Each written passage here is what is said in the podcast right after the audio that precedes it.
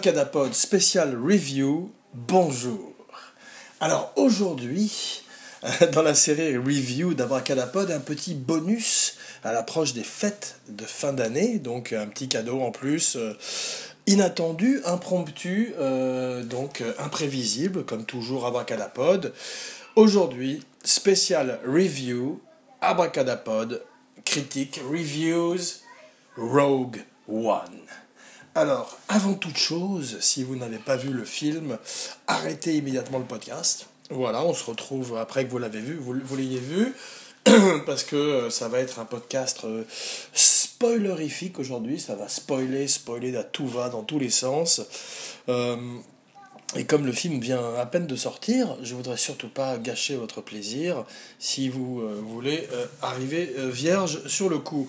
Je dis ça en particulier pour mon frère qui me hait à chaque fois que je spoil un film pour lui.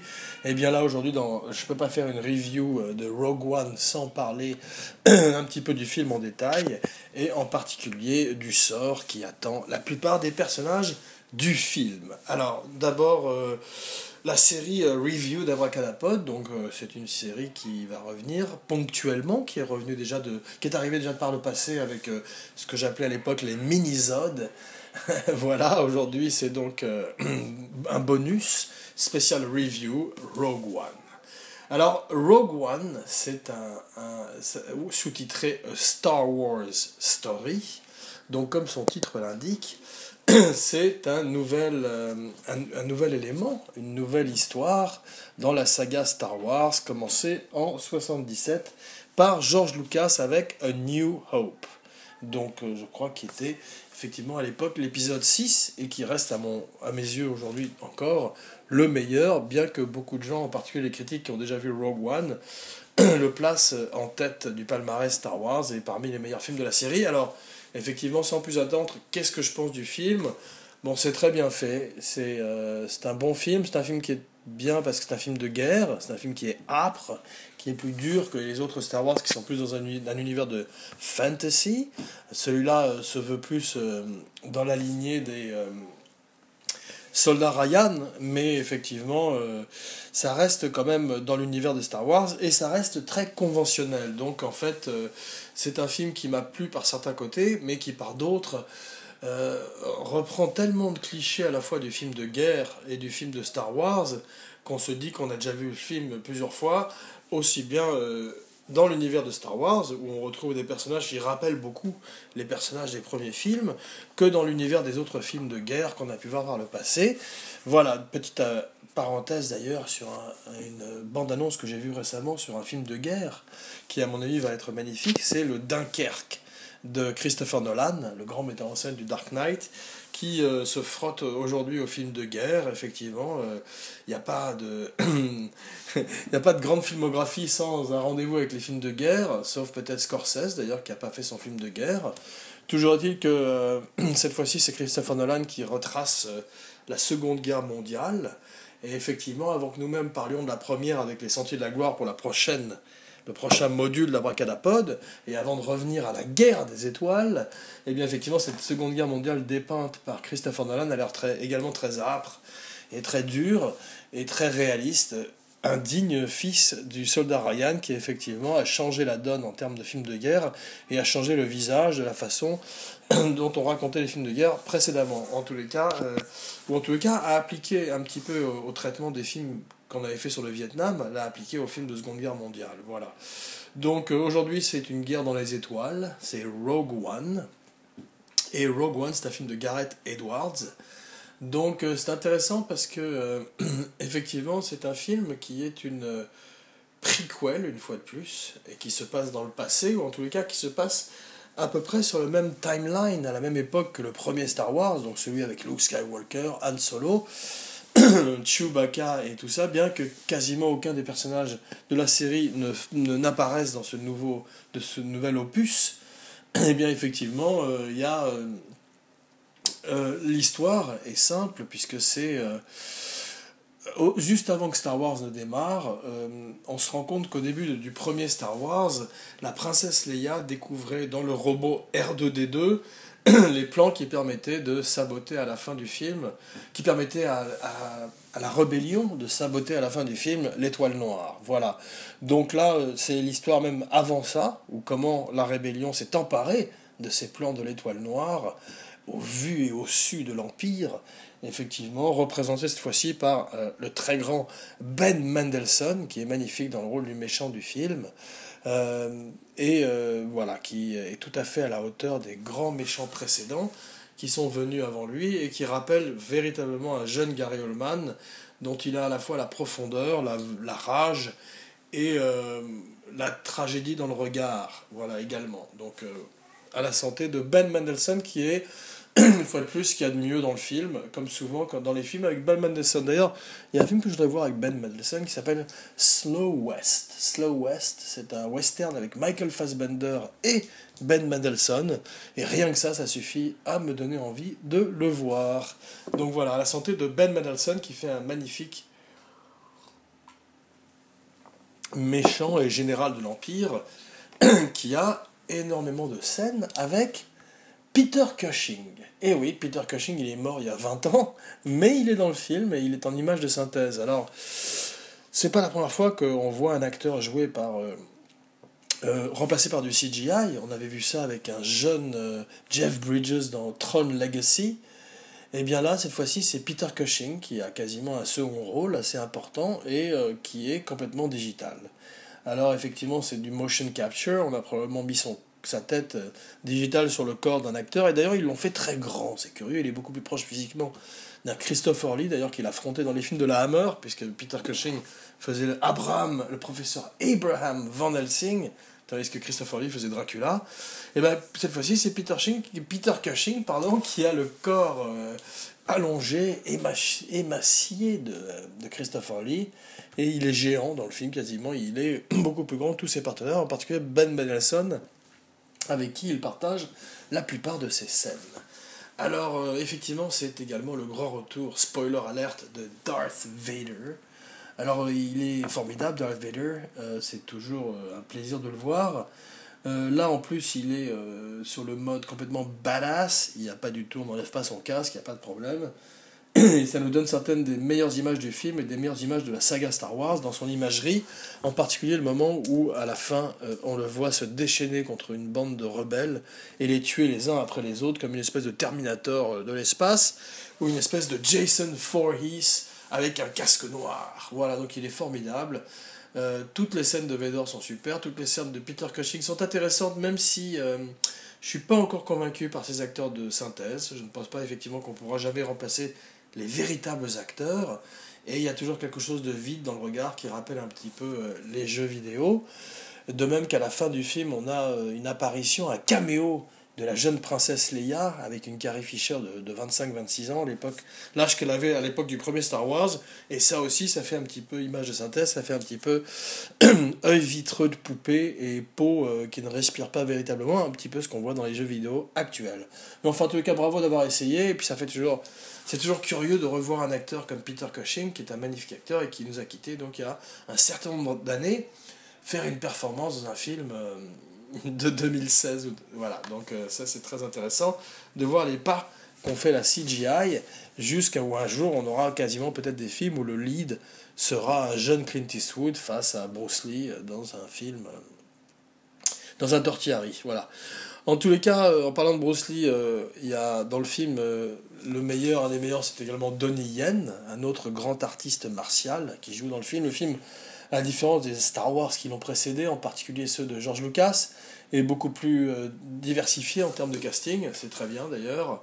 Euh, c'est une fois de plus une jeune femme qui est le lead, qui est l'héroïne, comme dans euh, The Force Awakens de J.J. Abrahams. Donc là, c'est Felicity Jones, qui je crois était dans la théorie de, tout avec, sur Stephen Hawking avec Eddie Rainmain, qui faisait sa femme. Et donc, elle est très bien aussi dans le film, euh, de même que l'actrice qui jouait dans The Force Awakens. Elles sont très très bien, ces jeunes filles qui maintenant sont les nouvelles héroïnes de Star Wars, ce qui fait pas de mal de féminiser un petit peu cette franchise qui en avait bien besoin. Donc voilà, mais euh, une fois de plus, c'est pas les gentils qui sont les plus marquants. Il y a également un acteur qu'on avait remarqué dans Itu Mama Tambien, qui s'appelle Diego Luna, voilà, qui était dans Itu Mama Tambien avec Gaël Garcia Bernal. Bah, Diego Luna fait une espèce de rôle à la Han Solo, en moins drôle, en moins charmant.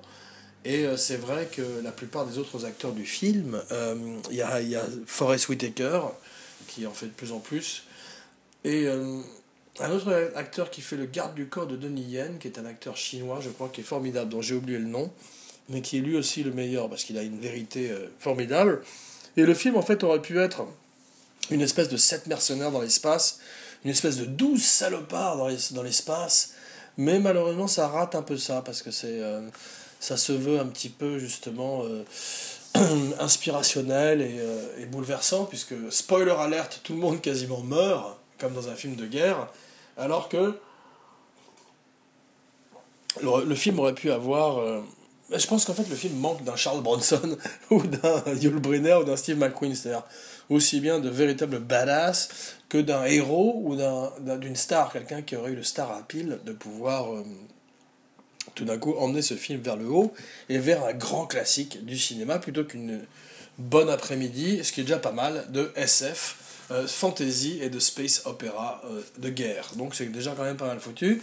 Ça s'appelle Star Wars et effectivement on a une guerre dans les étoiles. Donc il y a pas, on ne nous euh, vole pas sur la marchandise. Voilà, en parlant de ne pas voler sur la marchandise, celui qui vole la vedette du film, c'est un robot, qui est un robot de l'Empire, qui a été reprogrammé par la rébellion pour devenir maintenant le garde du corps de Diego Luna, et il est formidable. Il a à la fois le côté brutal de Chewbacca, et en même temps le côté un petit peu euh, énervant de C3PO, C3PO, et euh, il est même carrément, euh, c'est même un petit peu un connard par moment, ce qui fait un des personnages les plus amusants du film et qu'on a véritablement envie de revoir, même si lui aussi connaît une fin un peu douloureuse, quoique lui c'est un robot, donc le faire revenir ne serait pas un problème. D'ailleurs c'est curieux qu'on ne voit pas ces robots dans les films suivants, c'est toujours le problème des, des retcons, des reboots, des sequels et des prequels, c'est qu'ils s'en mêlent dans leur dans leurs films et qu'au bout du compte, il n'y a pas une énorme cohérence entre les films qui ont été faits dans les années 70, ceux dans les années 90 et ceux maintenant dans les années 2000, malgré tous les efforts des équipes artistiques pour essayer de coller à la mythologie que George Lucas a créée au milieu des années 70, sorti de sa pauvre tête folle. Non, je dis ça avec beaucoup de respect parce qu'effectivement, à l'époque, c'était THX 1138. Euh, American Graffiti et Star Wars, donc c'est un grand grand créateur au, sommet de sa force et qui malheureusement a perdu un petit peu ses pouvoirs créatifs par la suite euh, quand il a fait ce qu'on appelle les prequels, qui étaient pas terribles, les films avec Ewan McGregor, Liam Neeson, qui souffraient effectivement de beaucoup trop de CGI et euh, qui et qui n'avaient pas le charme des films originaux qui étaient plus proches en fait des céréales et des pulps qui avaient bercé l'enfance et la jeunesse de George Lucas. Donc euh, le film euh, passe assez vite, bien qu'il fasse deux heures et quart, et euh, effectivement permet d'amener une nouvelle pierre dans l'édifice qu'est Star Wars, depuis que Disney a racheté les droits à George Lucas. Et on voit que maintenant, effectivement, le prochain film, ça va être la jeunesse d'Anne Solo, qui vont tout faire. Il manque plus que le jeune, le petit, il manque plus que Chewbacca enfant. Mais effectivement, euh, ça va être la jeunesse de Han Solo joué par un formidable acteur qui s'appelle Alden Ehrenreich. Voilà, Ehrenreich, je sais pas, je sais pas comment on prononce, qui était dans euh, Hail Caesar des frères Cohen, qui était ce qu'il y avait de mieux d'ailleurs dans Hail Caesar, avec Channing Tatum, et qui joue le rôle donc de Harrison Ford jeune un jeune Han Solo dans ses aventures de smuggler, de contrebandier de l'espace. Et c'est une histoire d'amitié avec Lando Calrissian. Alors, euh, Lando Calrissian qui était joué euh, formidablement euh, dans les années 70 par Billy D. Williams et aujourd'hui par Donald Glover, qui je crois est le fils de Danny Glover, qui est joué dans L'Arme Fatale, en tout cas qui est formidable, qui a une série télé qui s'appelle Atlanta, et qui avant était dans Community, voilà, et qui est également un rappeur qui rappe sous le nom de Childish Gambino. Bah, lui, c'est lui qui a été casté en Lando Calrissian, et euh, ça peut être pas mal. Mais euh, c'est vrai que j'en ai, comme je l'avais dit précédemment dans un Star, dans un Star Wars, dans un abracadapod précédent, j'en ai un petit peu marre de Star Wars. J'ai expérience maintenant une Star Wars fatigue, car effectivement, la première fois que j'ai vu Star Wars, j'avais 12 ans, c'était en salle. C'était quasiment à la sortie de l'original et c'était une des grandes claques de, de l'histoire du cinéma.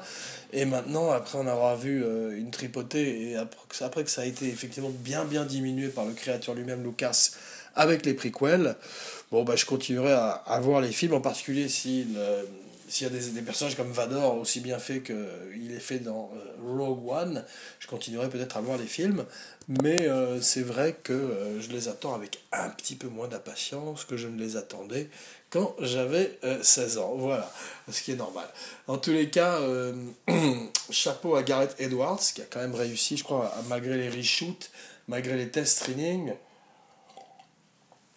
malgré la pression que peut représenter un blockbuster comme celui-là pour un jeune metteur en scène, je crois que c'est lui qui avait fait The Raid, qui était bien d'ailleurs, eh bien euh, on se rend compte qu'effectivement il, il a réussi quand même à la manière d'un Christopher Nolan à tirer son épingle du jeu. Les critiques sont plutôt positives. Euh, le film a l'air d'avoir très très très bien démarré en termes de box-office et nous lui souhaitons une longue carrière. Euh, c'est vrai que euh, ça va permettre de vendre beaucoup de jouets, hein, en particulier ce robot de l'Empire qui est vraiment formidable, dont j'ai oublié le nom d'ailleurs. Et euh, bah, ça va permettre à Disney de, une fois de plus, faire beaucoup d'argent avec la saga Star Wars. En tous les cas, euh, c'est plutôt une recommandation de la part d'Abracadapod. Donc, un Abraca recommandation Rogue One, si vous voulez voir un film qui est à la fois distrayant, euh, bon, très cliché, très conventionnel, aussi bien en termes de film de Star Wars qu'en termes de film de guerre, bah, vous pouvez quand même voir ce film qui euh, mérite 15 dollars ou plus si vous le voyez en IMAX ou en 3D, ce que je n'ai pas fait car je crois que ce n'est pas une 3D native, mais qu'il a été transféré, converti par la suite, ce qui n'est pas non plus mon moyen préféré de voir un film. Et d'ailleurs 3D non plus, euh, je suis pas très fan de la 3D.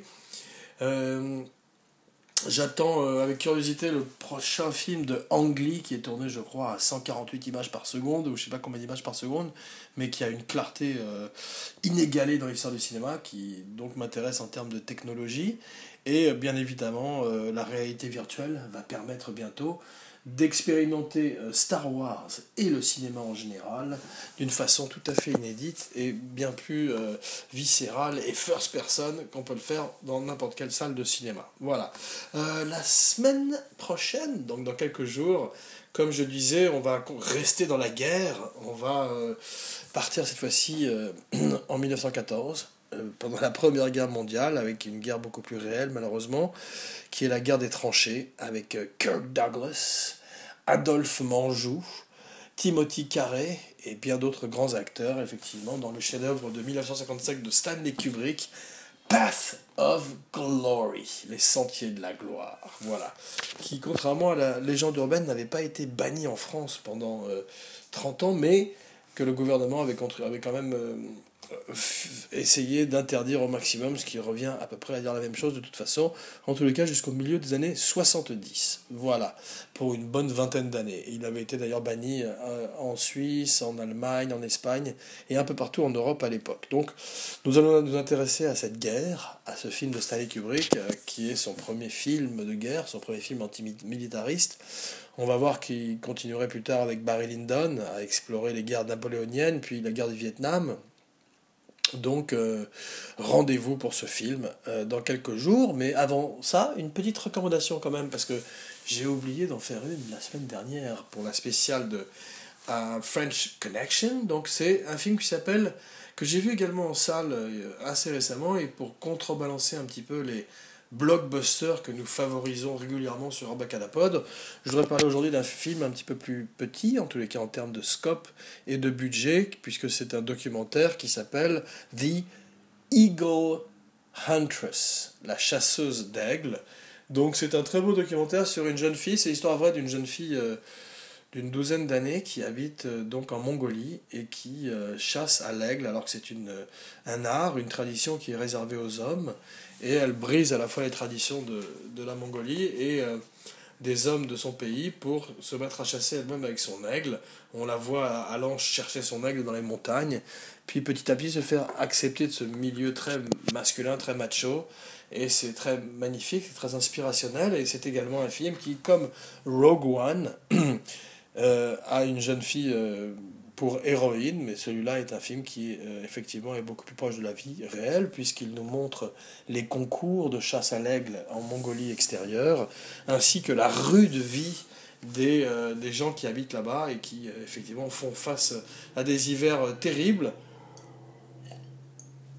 Ça rappelle la beauté âpre des films, des documentaires de Werner Herzog, c'est un film que je recommande vivement, en particulier en ces saisons un peu difficiles de films où il n'y a pas grand-chose à voir. Bon là c'est la saison pré-Oscar. Euh, c'est rare qu'il y ait si peu de films à voir en cette saison. Je trouve que le cinéma souffre un petit peu en ce moment. Espérons qu'il revienne très vite et que nous puissions en parler de nouveau euh, de façon magique, euh, puisque Abracadapod, un podcast sur la magie du cinéma, euh, espère véritablement voir beaucoup de beaux films dans le futur. Voilà, et les partager avec vous.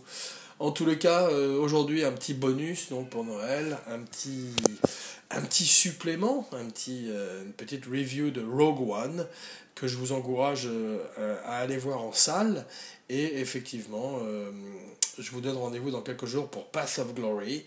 Euh, d'ici là, euh, je vous salue bien bas. Jean Weber, signing off.